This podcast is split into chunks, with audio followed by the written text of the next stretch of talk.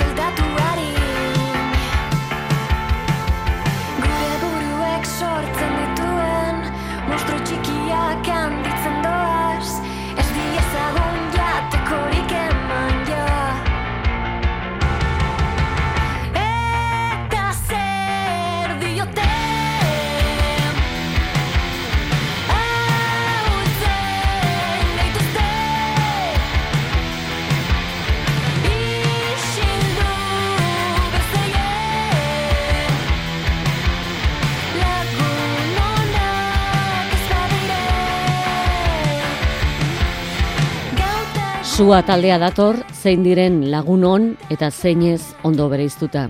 Gure buruan sortzen diren mustruak isiltzeko, kantatzea erabaki hartuta dator. Beldurrak ezkutatzea onena, oiuka, aholku toksikoak ematea galeratzita. Indarrez, inork ahuldu arazi gabe, mustruak endu burutik eta utzi irudimenari tokia. Eta hala, ezinezkoa ez dela izango sinistuta, hormak aportu eta gero agian ez usteko egoera. Izan ere nora joan, galduta gaudenean. Erantzunean, itzik ez. Eta itzigabe gelditzen direnerako soluzia duzua taldeak. Ohartu, begiradek, asko esan ohi dutela. Eta hitzak erabili gero, bestela, olerkian nola egin. Olerkian bildu izaeraz datozkigun galderak, nor naiz, zer nahi dut, nahiko al naiz, nahiko aldut, eta txiki sentituzkero ere eutxi txikitasunari, horrek gaitasun falta ez baitu esan nahi. Gai besteak ez dira, egia entzuteko gai ez direnak. Eta hitzik ezpada eta begiradarik ezpada biztan, ba, beldurrak ezkatu, ezkutatu, gorde, kantuan hasita.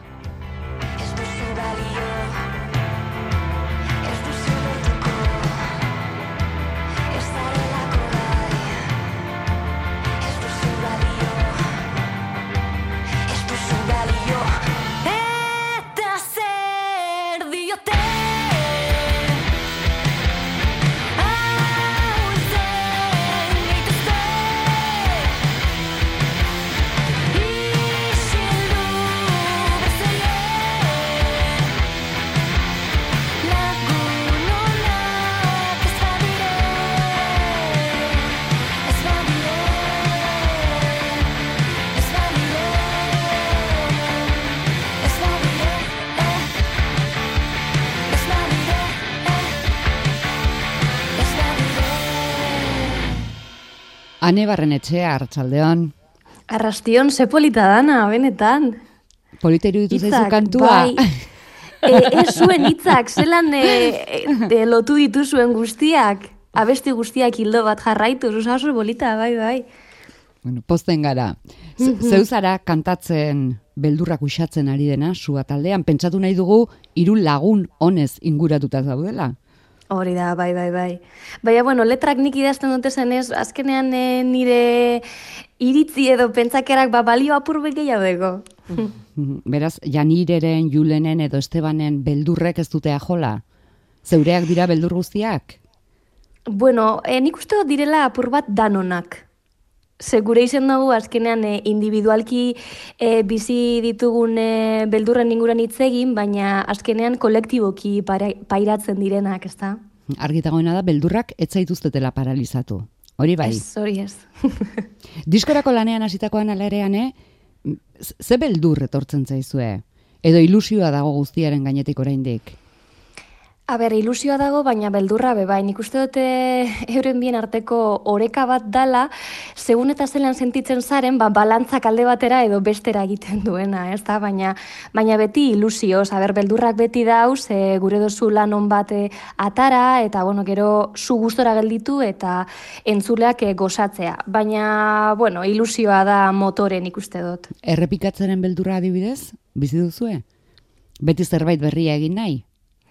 Aber, azkenean eh, gu musikari bezala beti gure dugu e, aldaketa bat egotea, onerantz, orduen, bueno, hor beti dau, baina nik esan dut oneri, ez gara presio hori ere sartuko, azkenean e, musika da sentitzen dozuna, bizitzen ari zarena, eta, eta bueno, ba, fluir, ez da, esaten dana. Hane, lau lagun, esan duzu, mm, mm, zeu daukazula ahinpidea, hitzak zeuk egiten dituzun momentutik, em, gustuak bateratu xamarrak dauzkazue? Musika ulertzeko? Nik uste dut baietz, eta ganera hori importantea da, ze azkenean musika sortzerako orduan e, ba, bateratasun bat egon behar da. Orduen e, nik uste dut e, oinarri hon bat deko gero bakotzak igual biraren musika estiloa entzuten deu, baina bai lan egiteko mm, era eta gustoa nahiko mm, antzekoa da galdezka zatozte kantu batean ze izan ginen, zer izan zineten ba?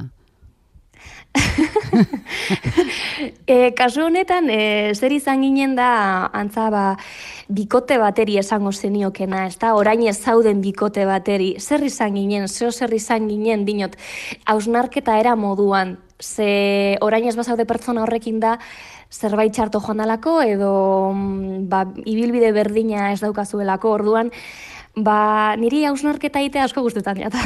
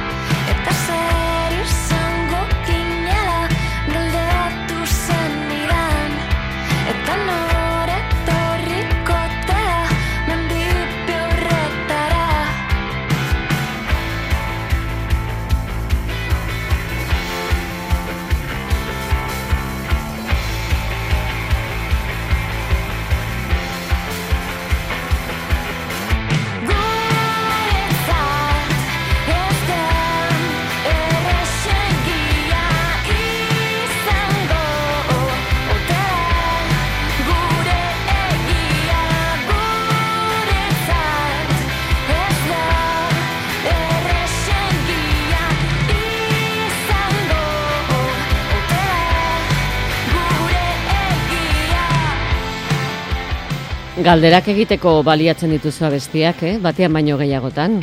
bai. Bai, bai, esan bezala, osnarketa eh, momentu asko ditut, eta nik uste dut eh, galdetzen garanean gauzak, eh, konturatzen gara zer dekogun, zer ez dekogun, zer gure dogun. Ze pentsa jarri. Hori da, ze pentsa. Mm. Galderak aldituzu abia puntu kantua osatzerakoan ere, edo nola, nola hasi abestia osatzen? Ba, bueno, gure prozesua beti da mm, improvisazioetan oinarritzen gara.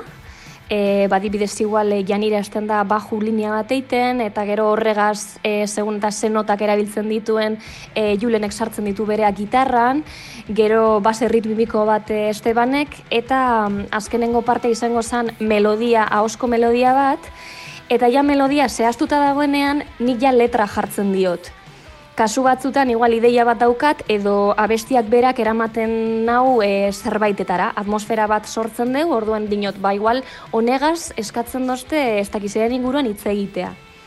Así que hori letra da beti azkenengo pausoa. Eta beti hain doa edo edo ideia zenbaitetan jarraipena izango du, baina baina zer moduz dara mazue baztertzearena eta deskartatzearena? Claro, es que igual e, dinosu, ba, hemen estribillo potente bat egin behar dugu, edo abesti honek eskatzen dugu ez dakiz zer, baina igual eh, lokalean zauz eta urtetan dana, ba, ez dutzu e, guztiz e, betetzen, orduen dinosu, benga, beste gauza bat e, proba behar dugu, orduen, e, batzutan, kasu batzutan oso erraz doa dana, baina beste batzutan, ba, beran lana deko. Eta hori, ba, segun, osea, segun dana. Zer da estribillo potentea? Badinosuna indarra deko eta igual apurbe pegadizo izan aldana. Eta adosteko taldean lau izatea, zer moduz dara mazue? Gertaletik erako bik aurrera eta bik atzera. Bai. A ber, orokurrean nahiko ondo, baina egia da, ba, hori gorde genituen beldurrak eh, albuma atera gendunean, atera baino lehen, durangoko asoka baino lehen, ba, hainbat erabaki hartu behar dira musikarekin zer ikusia ez dutenak, hau da gestioa, zer egin, zer ez dakiz zer hor, eta, karo, askotan e, bakotza bere ideia deko eta defendatu behar dugu, baina, bueno, e, gu beti defendatu dugu demokrazia, eta gehiengoak esaten duguena. Suaren abesti batek, ane? Ze behar du, suaren abesti izateko? Estribilo potenteaz gain. Jo, ba, galdera, ona, e, ez dakit, ez dakit esaten, baina badakit entzuten bada oso zer, bada edo ez bada. Ze egon ginenean e, ba, abestiak sortzen eta e, azikera baten urten ziren e, abesti estilo popero gehi hau. Eta esaten gendun, eski hau, bale, da sentitzen duguna orain, baina ez da insua. Hmm. En plan, hain alegre ez da eskua inbeste guztetan. Nik uste egon behar dela beti kainero ikutu hori. Eta bet, beti behar duela kotxe beltzen bat, tartean, ez? Garai baten euskal musikan bazen furgoi beltza, orain mhm. kotxe beltza.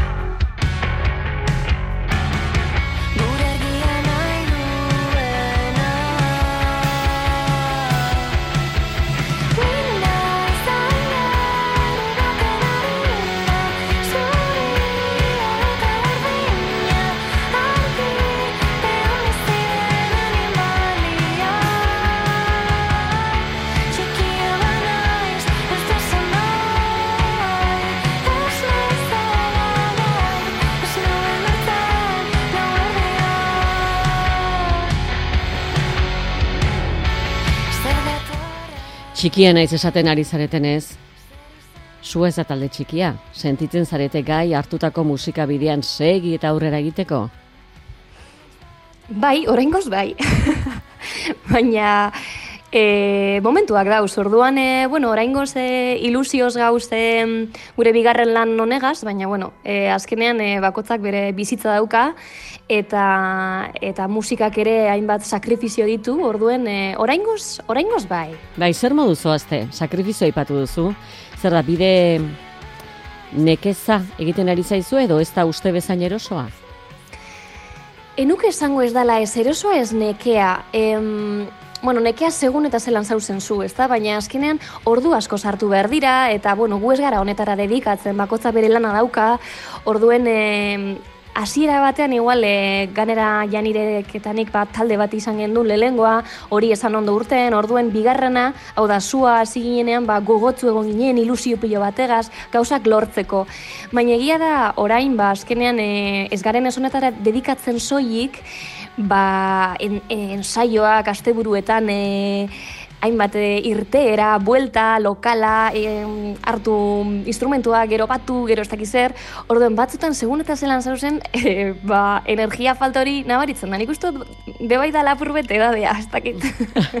Disko berriak kaleratzak indartsu egote askatzen baitu? Gero bai, bai. defendatzeko gainera. Claro, horregatik, bai. Bai, baina egia da hori prozesue izan da lapur bat e, saia, oztopo pilo bat izan dugu e, ba, azkenean e, disko hau gure eskuartean eukitzeko orduan etorri gara apur bat neketsu, baina horrek ez dugu esan nahi ilusiorik ez gunik eta gure lana defendatzeko gogorik ez dugunik. Sua, itzi gabe.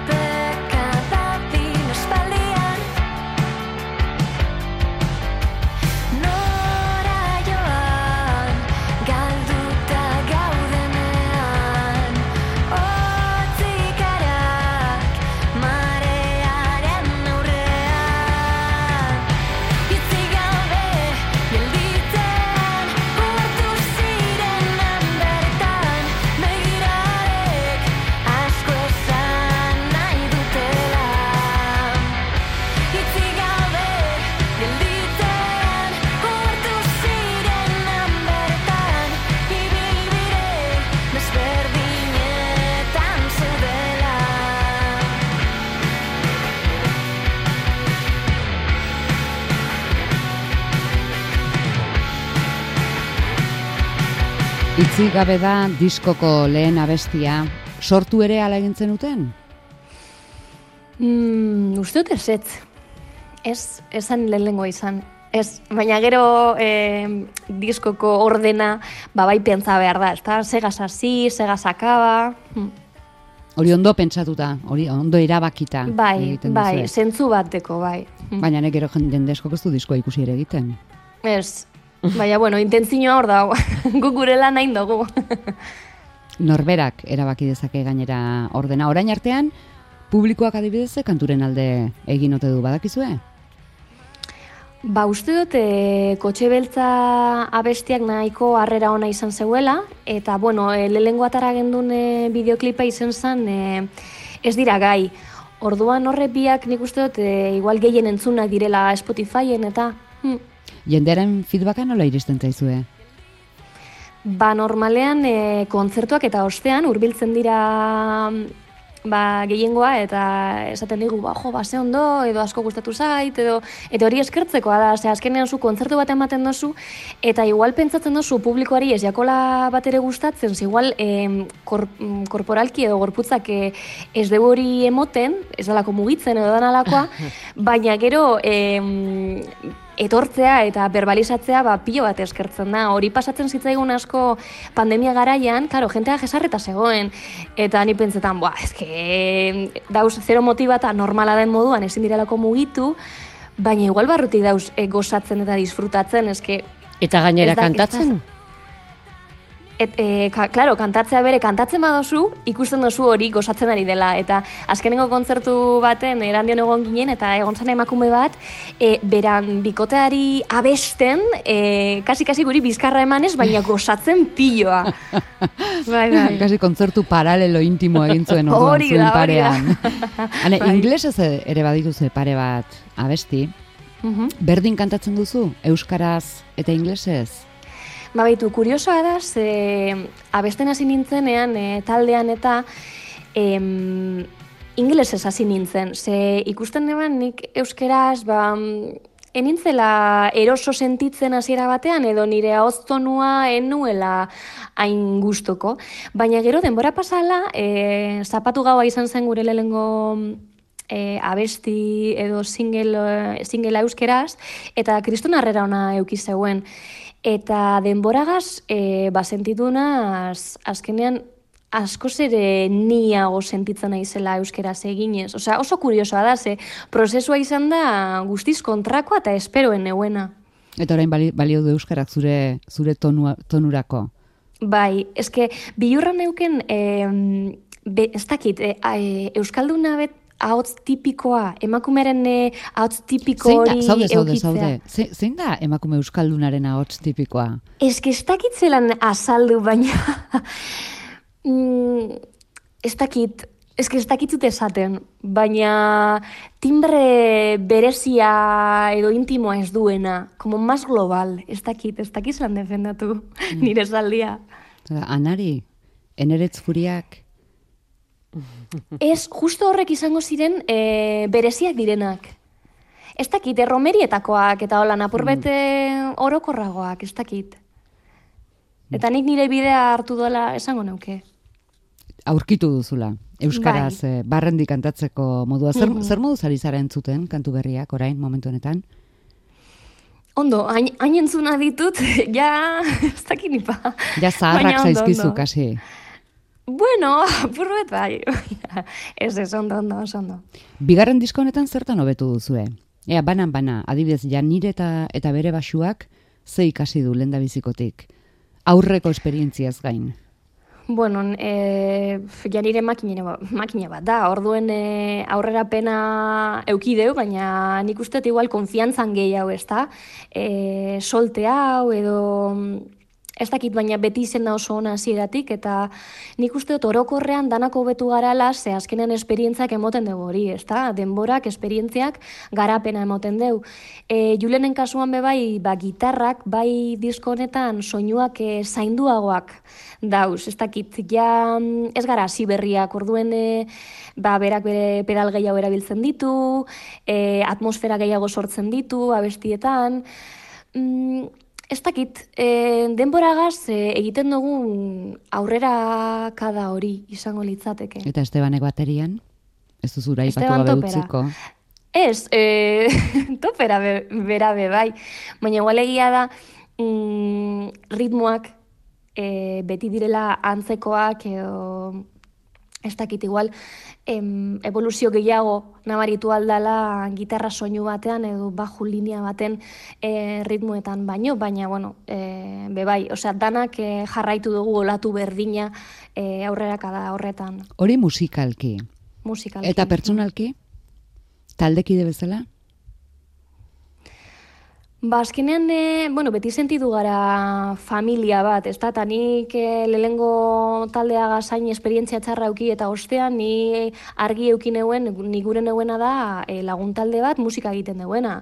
Ez, e, ez dakit, jente sin más, ezagutzen ez duzuena eta musika egin. Ez, osea, azkenan pilo bat em, erabaki hartu behar dira, ordu pilo bat egon behar gara batera bai lokalean, bai em, bidaian eta kontzertuetan, hasi que nik uste dut eh, gure adizkidetasuna eta familia kutsu hori indartu indala, eta azkenean ba, gehiago gozatu ditugula kontzertuak, ze azkenean ikasten dozu ostopo edo akatzetatik. Hori da gehien gozarazten dizuena?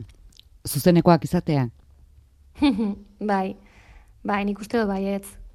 Bai, eta ondo pasatzen dugu bidean, be bai, hasi que askotan igual eh, kostatzen duen arren, jo, e, bariko eda negatutena, baina, bueno, venga, e, pare bat kontzertu dugu gu, geurta bier, baina, bueno, furgonetan barre batzuk egiten badoguz, ba, dana da amenu haua. Eta eskenatokian, bakoitzaia bere tokia ondo hartu da du? Bai, nik uste baietz. Eta kasu horretan adibidez Julenek bai auki duela garapen bat, ze zikera baten esan mugitzen.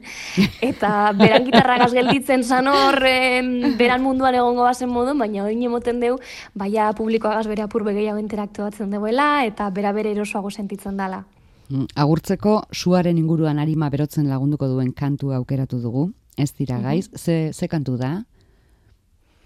Ez dira gai, azkenean, e, oiu feminista bat da, hainbat e, ba, bueno, apurketa, ez da, eta aldarrikapen egiten dituena, ba, ze, bueno, ba, emakumeak beti sufritu izan dugu olako gizone mundu honetan gehiago orduen, ba, oiu feminista bat izango litzateke bai.